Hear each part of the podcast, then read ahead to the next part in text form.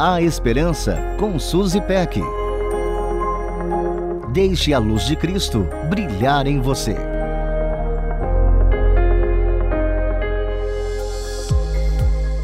É preciso coragem para levantar-se e falar, mas também é preciso coragem para sentar-se e ouvir.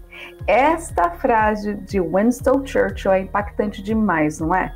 Muito se fala sobre a importância da coragem para se posicionar ou simplesmente para se abrir.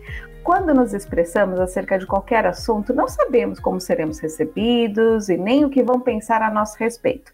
Podemos ser acolhidos e admirados ou rejeitados e julgados. Sabemos disso, por isso, falar exige coragem e sabedoria pelo menos para a grande maioria de nós. Entretanto, poucas vezes lembramos que ouvir exige muita coragem também. Talvez pensemos no assunto quando alguém diz as famosas palavras: precisamos conversar.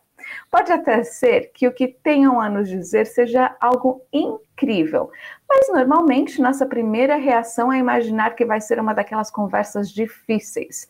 Depois de juntar um pouco de coragem, encaramos a tal conversa. E sejamos justos, muitas vezes ela é muito mais agradável do que imaginávamos. Contudo, a coragem para ouvir vai além do acerto de pendências. É preciso ter coragem para simplesmente ouvir o outro. Cada pessoa é um universo, o que quer dizer que dentro de cada um existe um milhão de pensamentos e um turbilhão de emoções. E todos nós temos necessidade de compartilhar o nosso mundo interior. Encontrar ouvidos corajosos é uma raridade. Ouvidos que não tenham medo de receber nossas dores, nossos conflitos e dúvidas. Ouvidos corajosos e acolhedores que gastam seu tempo envolvidos no processo de escuta ativa com real interesse naquilo que está sendo compartilhado. Impossível falar desse assunto e não lembrar do Salmo 116, versículos 1 e 2, que dizem assim: Eu amo o Senhor porque ele me ouviu quando lhe fiz a minha súplica. Ele inclinou seus ouvidos para mim, eu invocarei toda a minha vida. É simplesmente maravilhoso saber que podemos contar com os ouvidos atentos do Senhor.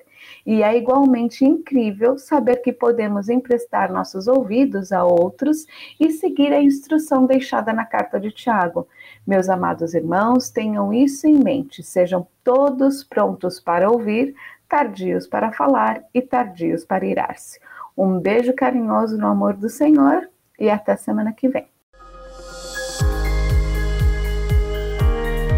A Esperança com Suzy Peck. Deixe a luz de Cristo brilhar em você.